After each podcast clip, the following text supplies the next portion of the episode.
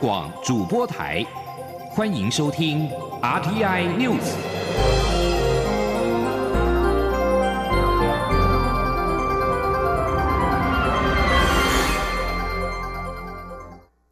各位好，我是主播王玉伟，欢迎收听这节央广主播台提供给您的 RTI News。今天是二零一九年五月六号，新闻首先带您关注国际焦点。就在外界以为美洲贸易谈判进入尾声之际，美国总统川普五号推文，由于中国试图重新协商，谈判陷入牛步，宣布从十号开始，开始本周五开始对两千亿美元的中国商品课税。对于中国的商品的惩罚性关税税率将调高至百分之二十五。美国财政部长梅努钦日前表示，与中国贸易谈判代表在北京完成成果丰硕的会谈，外界预期谈判即将结束。但是，川普在五号中午突然推文表示，过去十个月以来，中国高达五百亿美元的高科技商品已经向美国支付百分之二十五的关税，其他两千亿美元商品也被课征百分之十的惩罚性关税。这些关税是美国巨大经济成果的一部分。川普接着表示，这些已经被课征百分之十惩罚性关税的商品，从十号开始税率将提高到百分之二十五。他还预告，中国仍有三千两百五十亿美元出口到美国的其余商品尚未被课征关税，不久之后也将被课征百分之二十五的惩罚性关税。川普指出，这些支付给美国的关税对商品成本影响不大，主要是由中国承担。他并且指出，与中国的贸易协商仍然持续进行，但由于中国试图重新谈判，导致进度缓慢。他说这样不行。而对于此事对于后续各国经济的影响，曾经担任造纸洋智囊、现旅居美国的经济学者陈小农在五号的一场研讨会上表示，近年来中国以国家开发方式大力发展房地产，但是当地的房屋供应量已经超过家户总数，土木工程景气也在四年之前就已经终结，因此即使没有川普，中国的经济依然会下行。军家焦点转到俄罗斯。俄罗斯航空公司一架客机在五号起飞之后，机上突然起火，紧急迫降在首都莫斯科的机场。截至五号晚间，死亡人数已经增加到四十一人。这架苏凯超级喷射一百型飞机紧急迫降在莫斯科的谢瑞米提耶佛机场。根据俄罗斯调查委员会的网页指出，这架飞机上共有七十八人，其中乘客七十三人，机组员五人，是要从莫斯科飞往北部城市的莫曼斯克。网页上指出，根据最新的消息，有三十七人生还，包括两名孩童在内的四十一人死亡。而根据俄罗斯塔斯社的报道，医务人员表示，有许多乘客是透过飞机的紧急充气滑梯逃生。目前仍然不清楚造成飞机起火的原因。俄罗斯当局表示，已经就此展开调查。据将焦点转回到国内，台北市长柯文哲在五号下午出席前总统陈水扁的新书发表会，引发外界的关注。外界关注柯文哲是否支持特赦前总统陈水扁。对此，柯文哲在受访时表示，除了重申政治问题不应该用法律来解决，他还明白的表示，即使要特赦，也不应该无条件的特赦。尤其陈水扁在保外就医期间，还每天发表咏歌物语，置国家法治于何地？请听央广记者吴丽君的采访报道。台北市长柯文哲五号上午出席台北市资通讯应用及电竞大赛颁奖典礼时，针对媒体关切他下午出席坚持陈水扁口述历史回忆录的新书发表会，这是否代表他支持特赦陈水扁？对此，柯文哲除了重申这个是政治事件，只能用政治解决，没有办法纯粹用法律来解决外，也批评蔡英。文总统应该在刚上任时就解决这个历史问题，当时没有处理，现在即将大选，他不相信总统还有能力处理。柯文哲说：“解决这一个历史问题，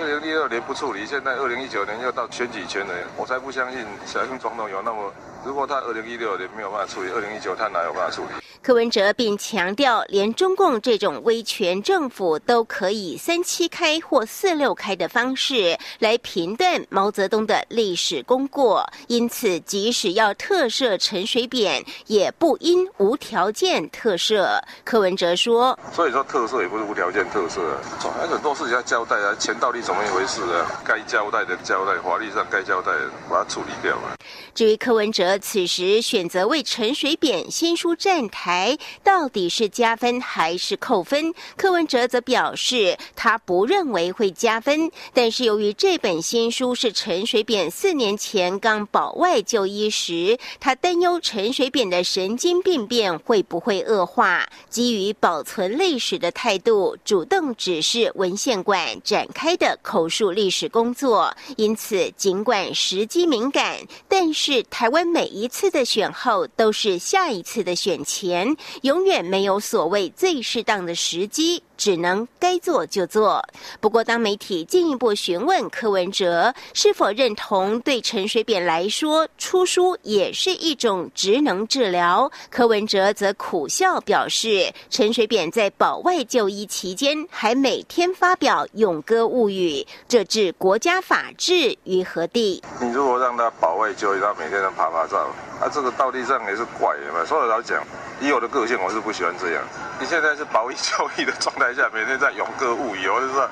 哇！这到底是按那国家的法制到底怎么样处理的？柯文哲进一步指出，他个人的人生哲学就是：你不解决问题，问题会解决你。因此，很多问题只能勇敢的把它解决掉，即使明知做了之后会扣分，还是应该做。因为对个人也许是扣分，但是对整个台湾社会、台湾历史伤害却是最少的。中央广播电台记者吴丽。丽君在台北采访报道。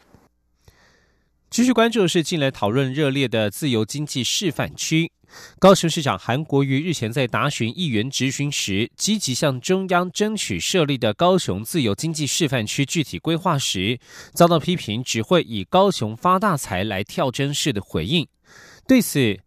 韩国瑜在五号下午开直播回应，强调自金区就是要让人流、金流、物流以及资讯流与全世界接轨，创造一个小新加坡、小香港出来，让高雄的经济真正脱胎换骨。今天，望记者吴丽君的采访报道。高雄市长韩国瑜日前在市议会答询，他上任后大力推动的自由经济示范区，究竟是要开放什么项目、松绑哪些限制时，却数度以总目标就是高雄发大财来回应，遭质询的正妹议员黄杰大翻白眼，影片随即在网络疯传。对此，韩国瑜五号下午开直播回应，现属高雄的财政困难，以今年为例，税入只有新台币一千。两百七十亿元，但岁出却达一千三百三十四亿元，加上财政部公布的累计负债超过两千四百亿，每年需还债二十五亿元。六大基金则短处八百亿，劳保费也积欠八十四亿，总计负债高达三千三百亿元，高居全台六都之首。但是岁出经常门，包括薪水及社会福利却高达百分之八十四，资本。门包括铺路、造桥、防汛等，只有两百一十四亿元。扣除这些，是否能够调度运用的资金仅剩百分之十六，居全台六都之末。韩国瑜强调，正因如此，他才会呼吁行政院，如果要在台湾设立第一个自由经济示范区，能以高雄为首选，因为高雄离台北很远，政治敏感度没有那么高，却可以因此活。落整个南台湾的经济。至于紫金区的具体内容，韩国瑜也说，就是要创造一个小新加坡、小香港出来，让高雄的经济能够真正脱胎换骨。他说：“，什么叫紫金区？很简单，就是把所有尽可能松绑，人才松绑，资金松绑，所有的原材料松绑，以及产业松绑。那这样的话，将来高雄。”这个资金区所有的人流、金流、资讯流可以全世界来接轨。资金区在高雄市，不客气的说，创造一个小新加坡出来，创造一个小香港出来。这个地方有高度自由经济的流动，所以自金区我的一个想法，就是希望高雄经济能够真正的脱胎换骨。韩国瑜进一步指出，高雄之所以债台高筑，是过去的市政府造成的。现在他咬紧牙根，一肩扛下。他也期盼高雄在冲经济的时候，大家能超越蓝绿，同心来打拼。中央广播电台记者吴丽君采访报道。高雄市长韩国瑜向行政院喊话，希望自由经济示范区设在高雄。行政院发言人 Gulas Udaga 在五号表示，行政院拼经济有其他的做法，各项成果已经纷纷展现。行政院目前没有创设自经区的计划。Gulas 表示。二零一三年十二月二十六号的行政院会通过自由经济示范区特别条例草案，但是立法院在国民党多数的情况之下都无法通过该项草案，显示自经区对现在的台湾来说未必是拼经济的首选，反而可能会在国内国外为台湾带来经济发展的困扰。行政院长苏贞昌五号表示，自经区恐怕会大量开放中国农产品和中国制的半成品来台，这对台湾产业不公平。苏贞昌表示，台商回流情况超乎预期，应该要对自己有信心，而不是只想着自经区。前天记者王威婷的采访报道。高雄市长韩国瑜抛出重设自由经济示范区的想法，国民党立委也表示要推动自由贸易区特别条例。对此，行政院长苏贞昌五号受访时表示，自经区可能会使中国农产品和半成品大量来到台湾，这对台湾产业并不公平。苏贞昌表示，台商回流情况超乎预期，我们要对自己有信心，不要只想着连国民党立委在立法院是多数时都不敢推动的自金区。苏贞昌说：“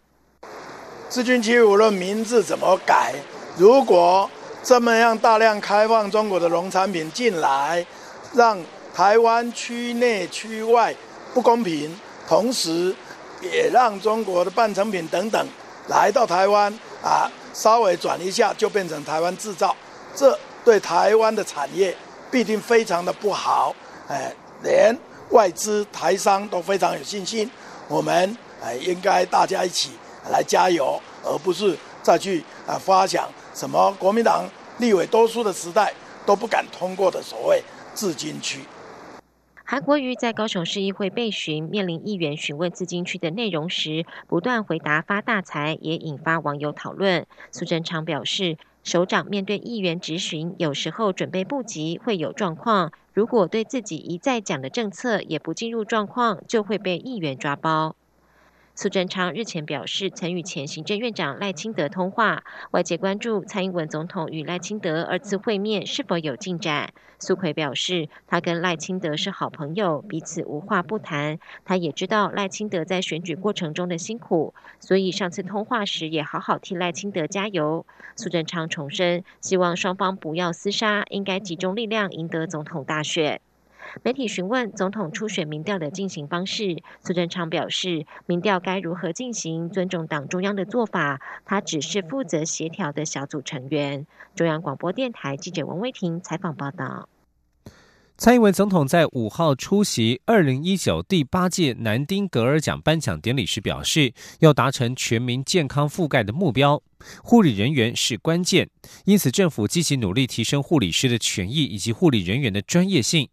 有关之前台北医院大火，两名护理师遭到起诉，蔡总统也指出，也会也只是卫福部提供法律协助，并且检讨现行的制度，以确保护理人员的权利。前天记者王维婷的采访报道。台北医院去年八月发生大火，造成十五人死亡。鉴定报告指，病患家属私自携带的电子床垫电线短路，引发火势。检方调查后认为，护理师明知道病房禁止携带电器，却没有要求家属撤离，因此依业务过失致死罪起诉两名护理师，引发舆论哗然。蔡英文总统五号出席二零一九第八届南丁格尔奖颁奖典礼时表示，他跟大家一样，都为护理师被起诉感到不舍。大家都希望被照顾者得到最好的服务，但是好的制度应该是让每位专业人士做好专业的事情，而非让他们背负额外的责任。因此，他已经要求卫福部提供护理师法律协助，并检讨制度。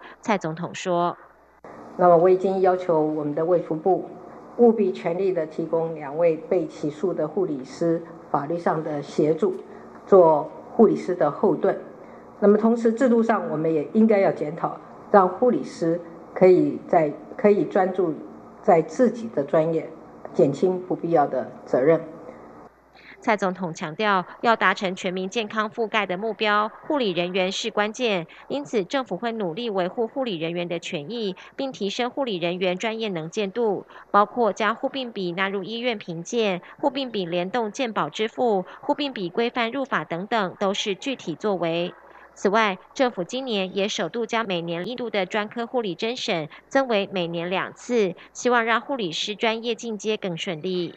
内政部长徐国勇致辞时也表示，消防工作是消防署负责，未来会避免将防火管理工作压在护理师身上，引起争议。内政部也会全力配合卫福部，一起当护理师的后盾。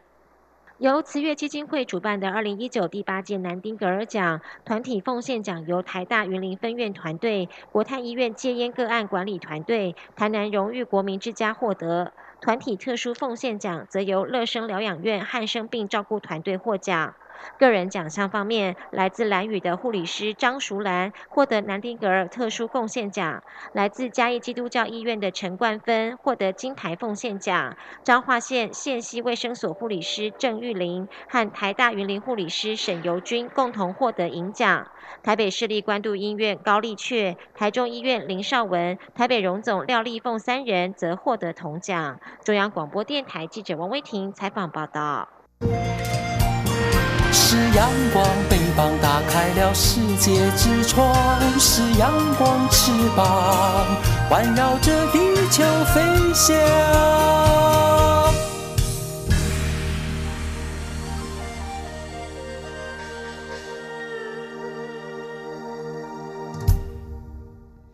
各位好，我是主播王玉伟，欢迎继续收听新闻，关注初选议题。蔡英文总统五号前进红海集团董事长郭台铭的地盘土城参拜正安宫。他表示，全台湾最坚定的那个人就是蔡英文。他强打正基牌，并且表示，二零二零年不二的选择，唯一的选择就是自己。蔡总统表示，过去大家骂前瞻基础建设，但是现在开始执行之后，大家觉得有用。又像五月报税的时候，很多年轻人跟他说，去年赚的比较多，但是缴税比较少。政府减税，年轻人是最大的最大的受益者。另外，Google、沃旭、离岸风电等外商在台投资的例子，他表示，外资会看总统有没有决心推动转型，只要总统有决心，他们就敢来。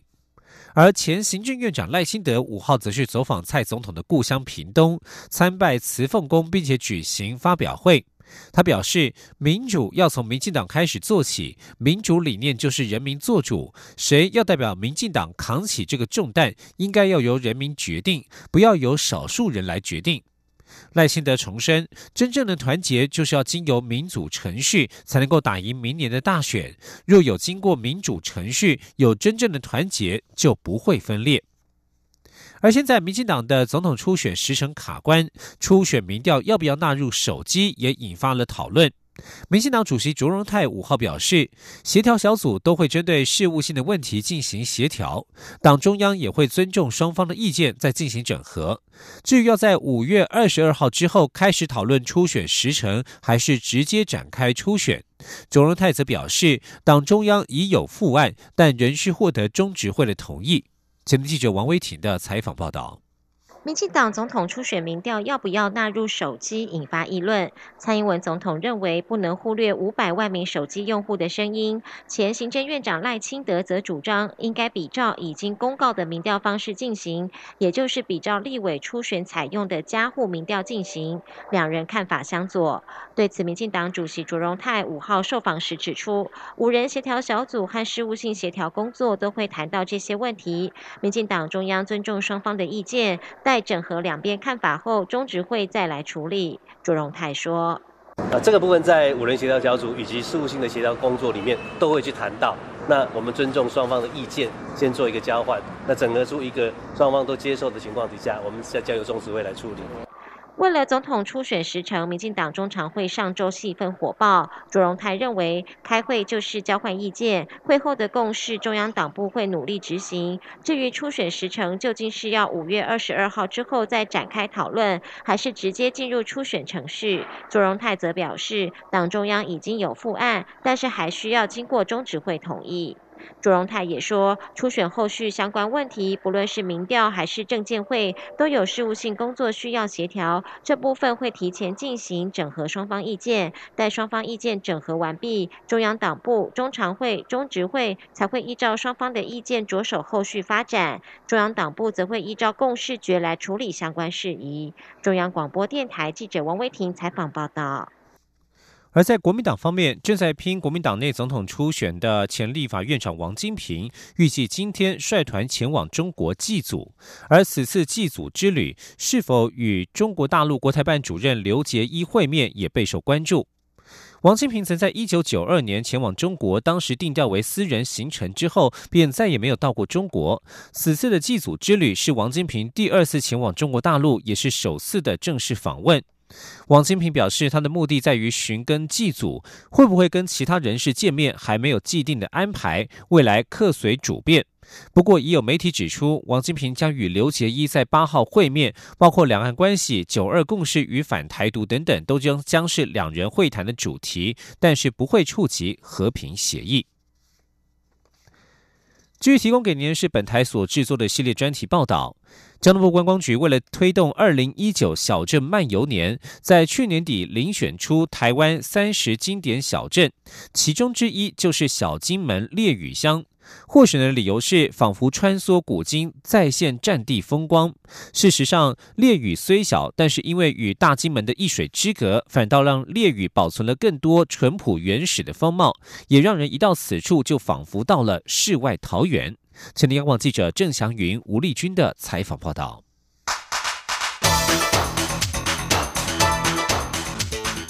专题报道。前往烈屿唯一的方式，迄今仍是从大金的水头码头搭船到小金的九宫码头。下船后，迎接旅客的就是屹立在码头的地标、风机，以及路边随处可见的标语，展现战时的纪律。码头旁的烈屿游客中心下方是战时连接九宫坑道的坑道医院。据说当时不知多少婴儿都是在此出生，现在已经成了文史资料馆。再往深处走就是九宫坑道，因为光线的关系，有些坑道深不见底，偶尔还可听见蝙蝠声。进坑道口则展示了当时国军挖掘这种花岗岩坑道的艰辛，坑道口还残留了一堵当时作为闸门的石墙。在烈屿生活了一辈子的退休老师洪清章，带着我们来到一处文物馆，里头陈列着戒严时期岛上的种种禁令与管制用品。他说：“好像说为了经济的因素啊，钱币呢就很多管制，好像说在钱币上面就打现金门通用啊，像这种钱币呢就被办法拿到台湾去。还有哈，宵禁的时候你在岛上是不能任何行动的。”所以所有的路口都是管制的。你要是说你出门去了啊，你超过十点可能我回不去了。这个时候哈都要有口令，警方问你说是谁啊？然后你的口令是什么？如果你没办法答出来。可能当场就开枪。此外，从这个村到另一个村还需通行证，渔民及科民下海也要有渔民证或科民证。民间还禁止养羊、养鸽子以及放风筝、收音机、照相机，甚至篮球都列入管制。只剩眼前这个古老的电影放映机放出来的电影，成为当时居民唯一的享受。有趣的是，刚从文物馆出来，就遇到军方演习，战车上路，也让我们立刻感受到前线的战地氛围。紧接着驱车前往将军堡，据说八二三炮战期间，蒋经国先生曾在炮火声中来到小金，与郝柏村少将在这个碉堡中召开作战会议。不过，如今只能从残留的射口与堡中蜿蜒的通道，想象当时的情景。洪清章说：“将军堡像这样的社口呢，大概有二十四个。那我们现在目前所看到的社口是控滩社口，是控制海滩的。啊，我们看到上面呢，这个很特别的哈，有梅花造型的这个一个孔洞孔洞哈。这个主要就是因为在密闭的空间里面，如果射击的时候，它的回音太大，会震破你的耳膜。啊，这样的装置呢，就是把声音呢破碎掉、破坏掉，让回声不会那么大。除了将军堡，还有勇士堡及铁汉堡，号称烈雨三堡。坑道里上上下下纵横相连，遍布各式各样的机枪堡、战防炮、弹药库、战车壕，甚至战车堡，让你一路看到宝。此外，从勇士堡通往铁汉堡之间，还有个地雷主题馆，里头设置了地雷体验区。提醒游客，过去为了防范敌匪来袭，金门海边曾是布满地雷的残酷沙场。直到马英九总统上任后，两岸和平出现曙光，才找来外国排雷大队执行扫雷。至于当时到底扫出多少地雷，洪千章摇摇头表示难以估计。他说：“当时在排队的时候，我曾经去做过记录嘛。”那最高的记录就是说，同一个海岸里面的，它最少有四五层不同的各式各样的雷，包括地雷啊、雷音杀伤雷啊，还有燃烧弹之类的。然后当时排下来集中在某一个区域的时候，我曾经看过，那个范围大概是有将近呃几百平方公尺那么大的地雷的数量有那么多。体验完地雷，还可就近来到后林步枪模拟射击馆。这是全国第一座民间步枪模拟射击馆。游客可以换上军装，拿着比照真枪外形及重量的战斗机枪，体验由中科院研发的战争模拟实境。好，来准备，开始射击。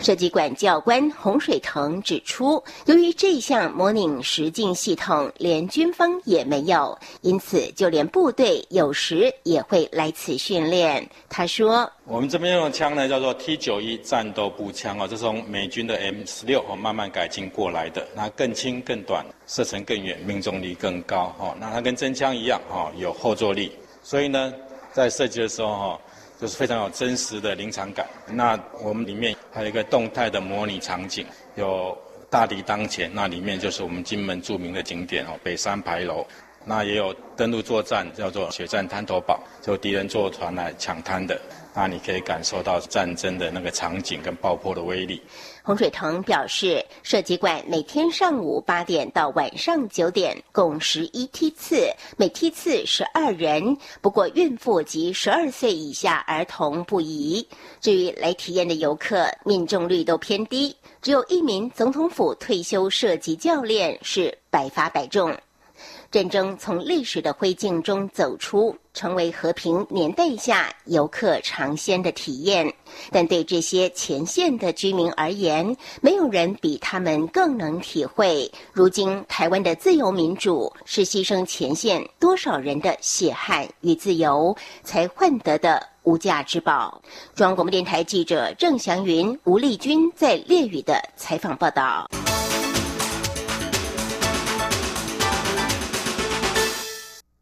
新闻最后带您关注的是，国际影台正在创造历史的时刻。超级英雄电影《复仇者联盟四：终局之战》在北美地区的第二个周末票房高达一亿四千五百八十万美元，全球票房更逼近了二十二亿美元，已经正式超越《铁达尼号》，成为影史全球票房的亚军。法新社报道，上映不到两周的《复仇者联盟：终局之战》目前全球票房高达二十一亿九千万美元，约合新台币六百七十五亿元。而这项数据已经超越《铁达尼号》的二十一亿八千万美元，仅次于《阿凡达》的二十七亿九千万美元。根据路透社报道，《复仇者联盟四：终局之战》全球票房仅耗时十一天就达到二十亿美元，刷新《阿凡达》所创下的四十七天的纪录。以上新闻由王玉伟编辑播报，这里是中央广播电台台湾之音。